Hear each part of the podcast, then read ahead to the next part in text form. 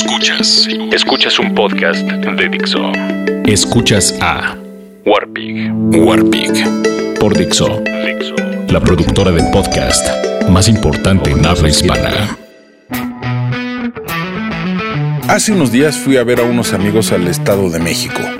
Me gusta ir a su casa porque se come bien.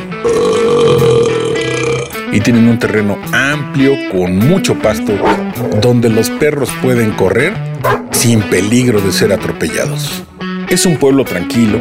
En esta época del año las tardes son muy bellas, soleadas y llegan aves por todos lados. A las 6, 7 de la tarde es impresionante la cantidad de aves que llegan a sus nidos. Así que se la pasa uno bien. Faltan algunos servicios básicos como agua potable, drenaje y línea telefónica, pero electricidad ya hay. Había hasta hace una semana. Sí, hay una banda de cabrones que se andan robando los cables de luz. Se dice que porque venden el cobre.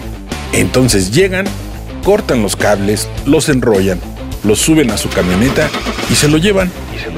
Dejando a pequeñas comunidades sin luz. Así de huevos y sin que nadie los detenga. Hasta ahora.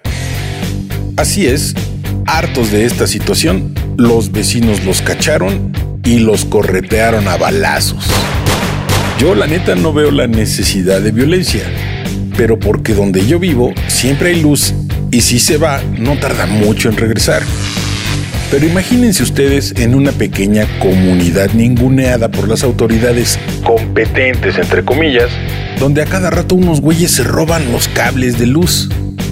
Llega un momento en que te hartas, pues los vecinos les pusieron una pinche corretiza a estos güeyes y en la desesperación, estos cabrones chocaron la camioneta donde llevaban el preciado cable y después huyeron a pie donde quién sabe si los habitantes de esa localidad los alcanzaron. Neta espero que no, porque la gente está tan enojada que eso hubiera estado muy sangriento. La cosa es que dicha comunidad sigue sin luz. Y ahí están los cables cortados que nadie va a ir a arreglar. Nadie de manera oficial al menos. Y con pequeños pero significativos incidentes como este, vemos cómo surge la autodefensa. Y aparte, Sara Sefcovic lo explica muy bien en su libro Atrévete. Y me atrevo a leer un párrafo porque nos sitúa y nos ayuda a tener un panorama más completo de la situación actual del país.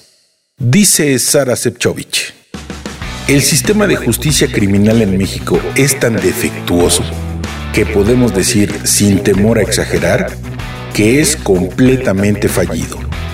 Se trata de un proceso que hace agua por todas partes. Inciso A, no sirve para atrapar a los criminales más peligrosos. Inciso B, da lugar a un muy alto nivel de impunidad y corrupción.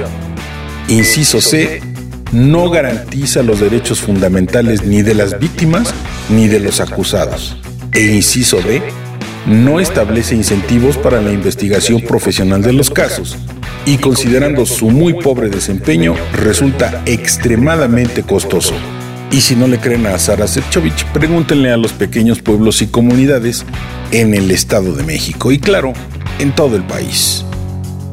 Yo soy el Warpig y por fortuna todavía tenemos luz.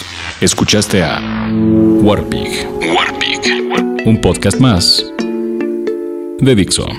El diseño de audio de esta producción estuvo a cargo de Fernando Benavides.